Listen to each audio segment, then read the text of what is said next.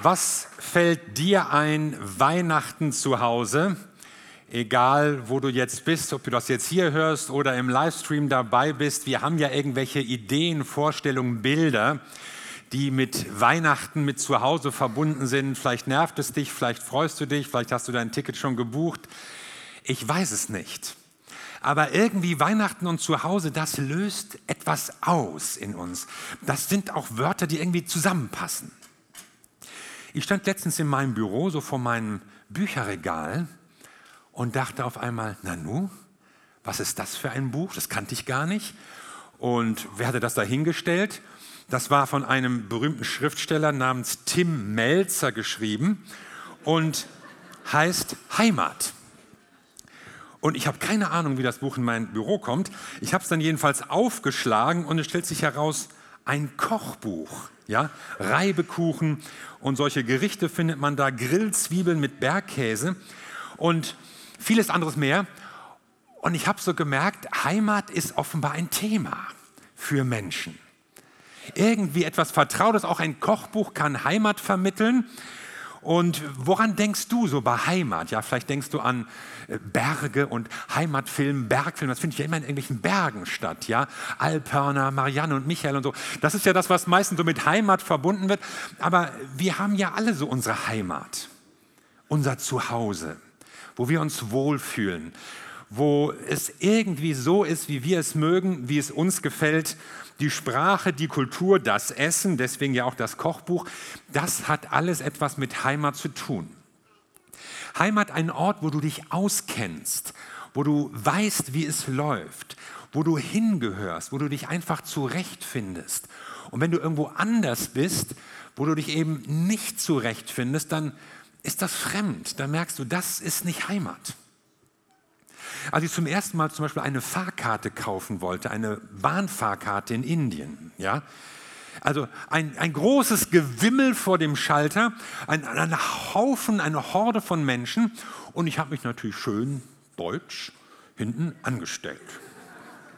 Aber es, es, gab überhaupt kein Vorankommen. Da kamen Leute, dort kamen Leute und äh, manche gingen mit Fahrkarten weg, andere schrien rum, fuchtelten und so. Und ich habe dann nach einer Zeit gemerkt, du musst dich einfach nach vorne drängeln.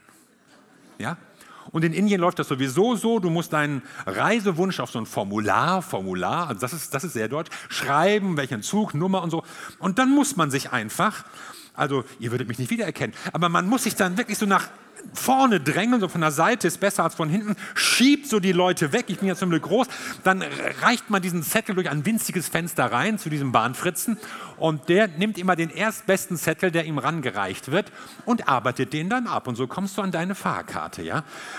Also Heimat ist was anderes. Heimat ist da, wo wir uns wohlfühlen und wo das irgendwie so läuft, wie wir das kennen. Jeder Mensch braucht eigentlich eine Heimat. Deshalb ist ja Driving Home for Christmas, das ist ja so ein Thema auch. Gerade Weihnachten denkt man besonders an Heimat. Und trotz dieses Heimatgefühls wird heute ja gereist so viel wie noch nie. Ja, ich war letztens auf meiner Indienreise am Charles de Gaulle Flughafen. Da schieben sich Zehntausende von Menschen durch die Gänge. Und ich frage mich, wo wollen die alle hin? Also ich habe ja einen vernünftigen Grund, aber warum bleiben die nicht zu Hause? Wa warum muss das sein? Wir haben in Deutschland 235 Flug, Millionen Flugpassagiere im Jahr. Das heißt, jeder Deutsche ist im Durchschnitt dreimal im Jahr in der Luft. Also jetzt geht nicht in die Luft, sondern fliegt durch die Luft. Und jetzt überlegst du, ich war gar nicht dabei und so. Andere noch viel öfter. Und dann haben wir noch gar nicht über Bahn und Auto gesprochen, ja. Wir sind unterwegs, ja. Wir müssen überall hin. Und eigentlich reise ich ja auch gerne, auch in fremde Länder und Menschen und Kulturen und Kunstschätze und Landschaften und Lebensräume zu sehen, ist interessant. Aber Viele Länder würde ich auch nicht bereisen, weil mir das zu gefährlich, zu unsicher ist, ja, wo keine vernünftige äh, touristische Infrastruktur ist oder die ganze Situation so mit Kriminalität oder Krieg problematisch ist. Lieber nicht. Und so eine Reise unbestimmter Dauer, du weißt nicht genau wohin und wann zurück und wie überhaupt, das ist so gar nicht mein Fall. Ja? Also ich möchte eigentlich schon so das Ticket für den Rückflug in der Tasche haben und wissen, dann geht es wieder zurück und dann bin ich wieder zu Hause, meine Bücher, meine Familie, mein Essen, mein Haus, mein Klavier, das ist dann auch wieder gut. Ja, irgendwann ist gut mit der Reiserei. Und die überwältigende Anzahl von Menschen, die also unterwegs ist und reist und so, die hat natürlich auch ein Zuhause, an das sie wieder zurückkehrt. Nun war ja Reisen früher im Altertum noch mal viel aufwendiger und problematischer. Heute im Zeitalter des Massentourismus können wir uns ja gar nicht mehr vorstellen, wie schwierig und gefährlich das auch manchmal gewesen ist. Es war aufwendig, es war teuer, es war sehr riskant. Zu Fuß, auf Kamel, Esel, Pferd. Es war natürlich langsam. Man musste auch gucken, äh, Vielleicht bilden wir eine Gruppe von Reisenden, schützen uns gegenseitig. Man weiß ja nie, was so unterwegs los ist. Ja, Jesus erzählt ja eigentlich auch mal so ein ganz argloses Gleichnis von einem Menschen, der auf dem Weg von Jerusalem nach Jericho überfallen wurde. Und keiner wundert sich bei der Geschichte, dass der Typ überfallen wurde. Ja, die Pointe ist nicht, was, da wurde einer überfallen. Die Pointe ist, oh, da hat dem jemand geholfen. Ja, also das war früher gefährlich und was es da zu essen gibt oder was man da machen kann. Also ich war mal mit Heidi unterwegs in Marokko, so am Rande der Wüste schon, und wir fuhren kilometerweise und es gab irgendwie keine Geschäfte und keine Restaurants und irgendwann war dann so eine Art, ja, Herberge, würde ich das mal sagen. Also nicht so, was ihr euch jetzt unter Hotel oder Restaurant vorstellt, aber so eine Baulichkeit am Straßenrand. Und wir sind dann da reingefragt und haben dann reingegangen, haben dann einfach gefragt, ja, est-ce que vous avez quelque chose à manger? Also haben Sie irgendwas zu essen? Und also Speisekarte und so. Und dann gaben sie uns irgendwas zu essen und waren wir schon froh. Und das war früher alles natürlich noch riskanter und noch gefährlicher. Man weiß nicht, worauf man sich einlässt. Und wenn man dann eine Reise unternimmt, muss man einen guten Grund haben. Und nun berichtet der Evangelist Matthäus von einigen Reisenden in Kapitel 2 seines Evangeliums, Jesus wurde zur Zeit des Königs Herodes in Bethlehem, einer Stadt in Judäa, geboren. Bald darauf kamen Sterndeuter aus einem Land im Osten nach Jerusalem. Wo ist der König der Juden, der kürzlich geboren wurde? fragten sie. Wir haben seinen Stern aufgehen sehen und sind gekommen, um ihm Ehre zu erweisen. Also die kam von ganz weit her, man weiß gar nicht genau woher, irgendwo im Osten, da lag Mesopotamien oder Persien, also eine Reise von Monaten eher noch als Wochen. Und diese Leute müssen einen guten Grund gehabt haben. Ja, den haben wir. Ja, was denn? Weswegen reist ihr? Ja, wir haben einen Stern gesehen. Ein Stern? Ihr habt einen Stern gesehen, habe ich auch schon mal. Ja, es war ein besonderer Stern. Ach ja, der Stern weist auf die Geburt eines besonderen Kindes hin. Da ist ein König geboren und den wollen wir sehen. Ja, aber der ist ja noch klein. Da könnt ihr gar nichts mit anfangen. Wollt ihr nicht lieber warten, bis der groß ist und sich dann auch mit euch unterhalten kann? Nein, wir wollen jetzt dahin. Eine besondere Geburt, ein besonderes Kind. Und jetzt frage ich dich, für wen oder für was würdest du dich in Bewegung setzen. Und ich meine jetzt keine Urlaubsreise. Ja, irgendwie Hotel und temperierter Pool und Cocktailbar und warmes Buffet, sondern so ganz ungewiss. Du weißt nicht genau wohin, du weißt nicht wie lange, du weißt nicht, was dir alles unterwegs begegnet. Du lässt deine Freunde zurück, du weißt nicht, was das kostet, du musst deine Sachen verkaufen, du lässt deine Sicherheiten los so wie unsere Cash-Karans beispielsweise, ja, die übrigens jetzt angekommen sind in Äthiopien, geht ihnen gut. Erstmal kann ich euch sagen, aber sowas, wer würde so etwas machen? Und diese Sterndeuter, das waren wohlhabende Männer, die mussten nicht fliehen, die hatten ein gutes Zuhause, gehörten zur Bildungselite, aber sie machten sich auf eine gefahrvolle Reise. Eigentlich ist das Wort, das sie beschreibt, Magier. Das waren also Magier, Astrologen. Damals gab es ja noch nicht die Trennung zwischen Astronomie und Astrologie. Also sie waren sowohl Sternkundler als auch Sterndeuter. und verfügten auch über geheimes religiöses Wissen, versuchten irgendwie so aus den Sternen die Zukunft für Einzelne, für den Lauf der Welt zu ergründen. Und solche Leute gehörten zu den ersten Anbetern des kleinen Jesuskindes. Ich weiß gar nicht, ob ich solche Leute in mein Haus lassen würde. Magier? Sind die nicht irgendwie okkult?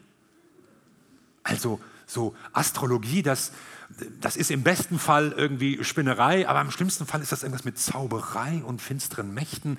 Die lasse ich doch nicht über meinem Kind, frisch geboren, da irgendwelche, wer weiß, was die da zelebrieren. Aber diese Leute kommen und suchen Jesus. Wir wissen ja nicht, was sie vorher schon wussten. Es kann ja auch sein, dass die irgendwie was mitbekommen hatten von jüdischen Schriften oder Gelehrten. Immerhin gab es sowas auch im Osten, in Persien, in Babylonien. Wir wissen es nicht. Aber es waren auf jeden Fall Männer, die auf der Suche nach der Wahrheit waren. Gelehrte. Sie suchten den Willen der Götter zu erforschen. Sie glaubten an eine göttliche Ordnung des Universums. Und diesen Dingen wollten sie auf den Grund gehen. Und ich habe festgestellt, wenn jemand ehrlich sucht, dann lässt sich Gott von ihm finden. Gott ist nämlich nicht nur der Gott nur für die Christen und die Guten und die schon irgendwie fromm Vorgewärmten, sondern Gott ist der Gott für die, die ihn suchen, die mit Fragen durchs Leben gehen, die auf der Suche sind nach Sinn, nach Bedeutung, für ihr eigenes Leben. Was soll ich? Warum gibt es mich? Oder auch nach Fragen bezüglich der ganzen Welt. Warum gibt es überhaupt etwas und nicht nichts? Und wenn du mit solchen Fragen unterwegs bist, egal was dein Hintergrund ist, wenn du so suchst, dann wirst du Gott finden. Gott wird sich von dir finden lassen. Und auch wenn die Bibel sonst ja sehr kritisch über Sterndeuterei und diesen ganzen Wahrsagezirkus spricht, hier haben die Leute ja nicht irgendwelche Sterne angebetet oder, oder irgendwelche Astralgottheiten dahinter, sondern sie ließen sich von den Sternen leiten, um den zu finden, der der König aller Könige ist. Und Gott hat diese Sterne benutzt. Er hat so ihre Sprache gesprochen. Ja? Wenn du da vielleicht vorbeigekommen wärst und hättest gesagt, ja, ich habe da gehört und ich habe was erlebt und jetzt fühle ich mich anders und komme in die Elim. Wer weiß, ob die darauf angesprungen wären. Aber die Sterne, das war die Sprache, die sie verstanden. Und Gott spricht die Sprache, die du verstehst. Und er macht dich in deiner Sprache dir verständlich und zeigt dir den Weg, wie du ihm begegnen kannst wie du ihn näher kennenlernen kannst. Und so setzten sie sich in Bewegung. Ich frage mich, ob du dich wegen eines Sterns in Bewegung gesetzt hättest. Ich meine, mir wäre das viel zu uneindeutig. Ich muss auch wissen, worauf ich mich einlasse. Wenn mir einer eine klare Einladung gäbe, wenn ich das schriftlich hätte, schwarz auf weiß, wenn ich das Ganze übersehen würde, wüsste, was passiert, dann vielleicht oder ja, dann überlege ich mir das nochmal. Also auf jeden Fall müsste Gott schon deutlicher werden. Gott redet. Gott redet klar und deutlich zu dir. Und er tut es nicht nur durch irgendeinen Stern. Du musst nicht den lichtverseuchten Großstadthimmel jeden Abend von deinem Balkon aus absuchen, um irgendwas über dein Leben, deine Zukunft oder den Willen Gottes herauszufinden. Du musst auch kein Experte sein für irgendwie Sternkunde, äh, kein Astronom oder Sternkundler, auch nicht den Unterschied aus dem Kopf zwischen Meteor, Meteorit, Meteoroiden erklären können, sondern Du musst einfach nur das Wort Gottes aufschlagen. Heute spricht Gott zu uns durch die Bibel. Und es ist für uns vieles so einfach geworden, viel einfacher, als das damals für diese Weisen der Fall war.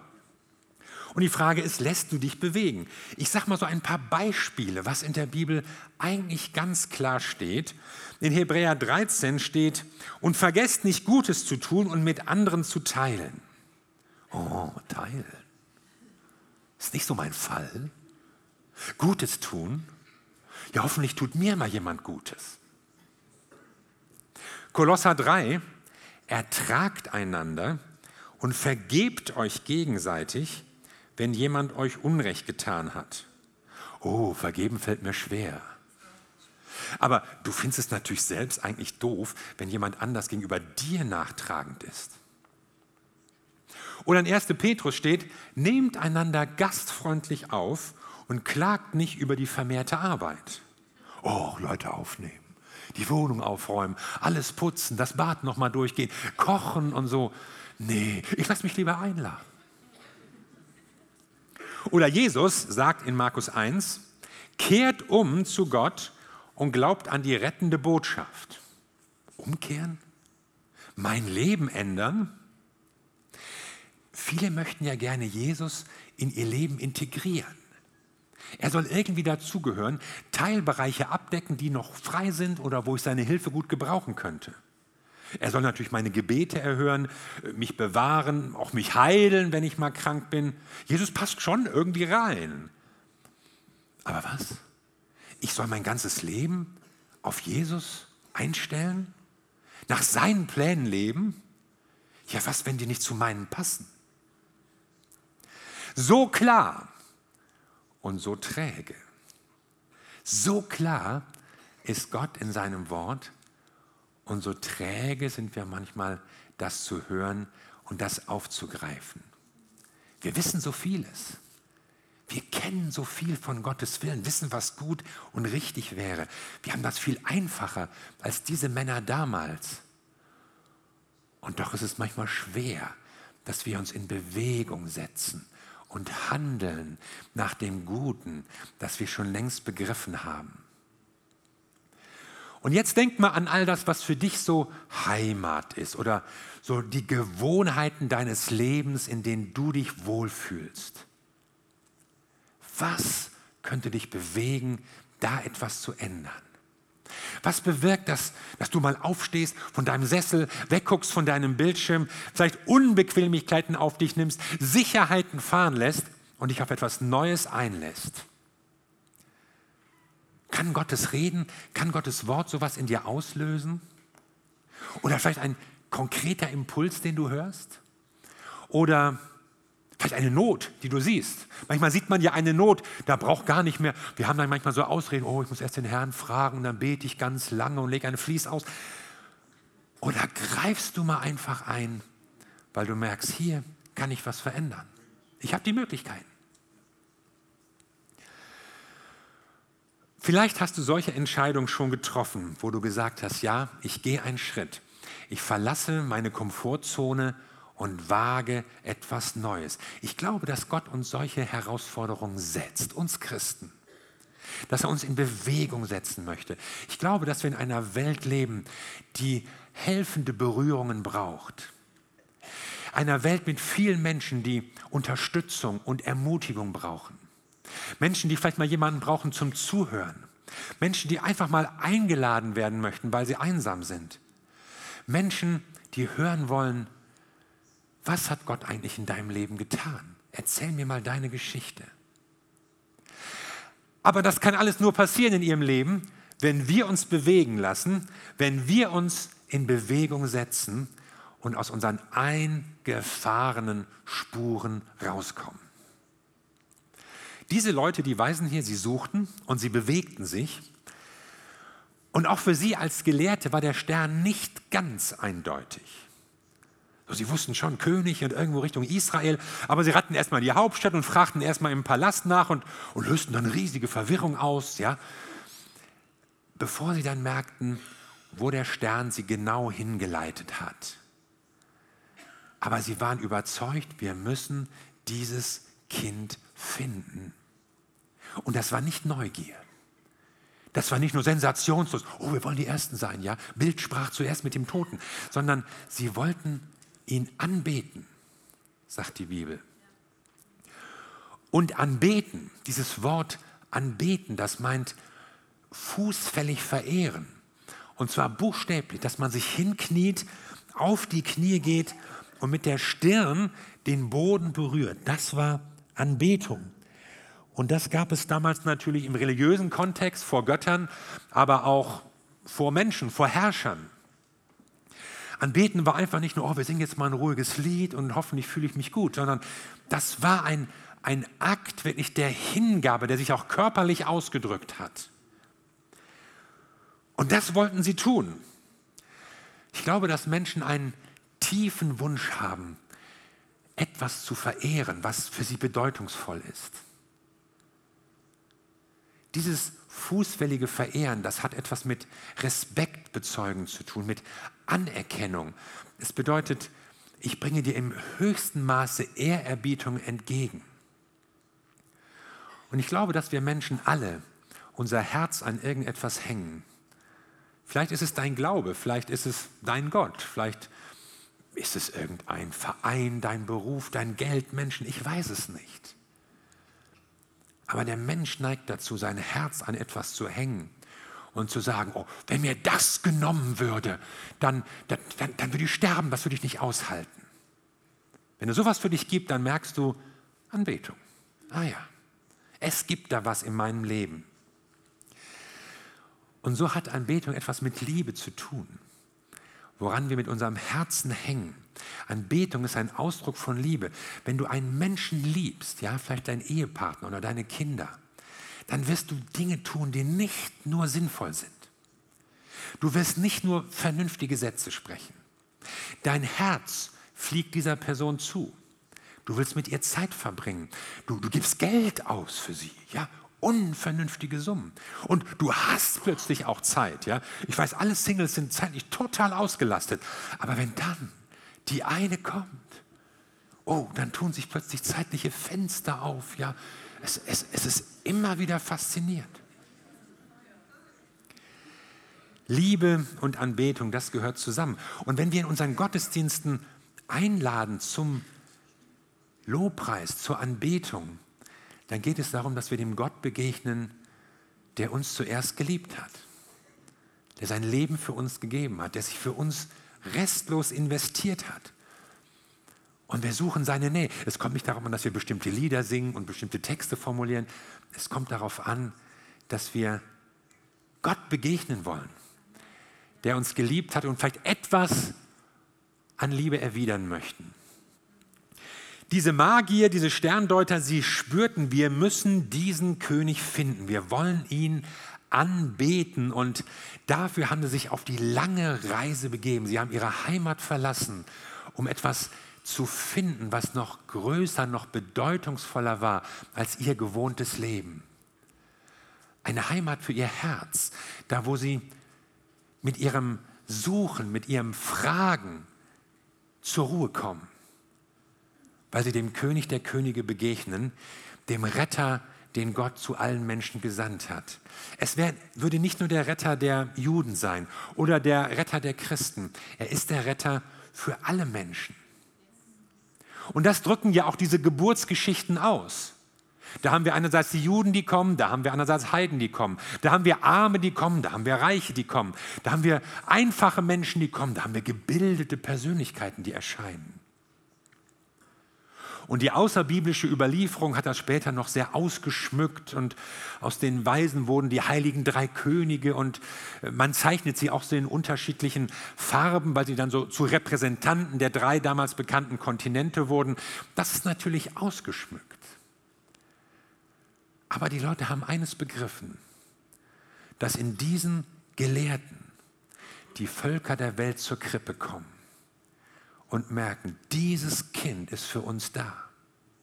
In diesem Kind kommt Gott zu uns. Diese Geburt ist für uns von Bedeutung. Nicht nur für bestimmte wenige Menschen, die vielleicht immer schon gut oder religiös oder christlich waren, sondern dieses Kind, in ihm kommt Gott zu uns allen. Und dafür haben sie sich in Bewegung gesetzt. Und das war in die Reise wert und das war ihnen ein Risiko wert und das war ihnen Kosten wert, die sie dafür investiert haben. Wir wollen dieses Kind sehen, in dem uns Gott begegnet. Wir wollen Gottes Liebe erfahren, der in diesem Kind ganz klein wird und zu uns auf die Welt kommt. Wir wollen da eine Heimat finden, die uns kein Land, kein Haus, keine Stadt und kein Kochbuch liefern kann. Eine Heimat für unsere Sehnsucht, für unsere Frage nach dem Sinn, für unser Suchen im Leben. Und das haben sie bei Jesus Christus gefunden. Und wir wünschen uns in dieser Weihnachtszeit, dass du dich auf den Weg machst. Und dass du, egal wo du startest, im Osten, im Westen, nah dran, weit weg, dass du dich auf den Weg machst, Gott zu erfahren. Vielleicht ganz neu. Vielleicht dich ganz neu auf Weihnachten einlässt.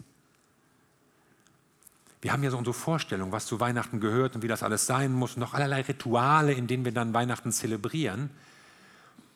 Aber das Entscheidende ist, begegnet dir Weihnachten der Sohn Gottes, der für dich auf die Welt gekommen ist. Und da kannst du dich auf den Weg machen, dass deine Weihnachtszeit dieses Jahr eine Begegnung mit dem allerhöchsten Gott wird. Amen. Lass uns zusammen beten.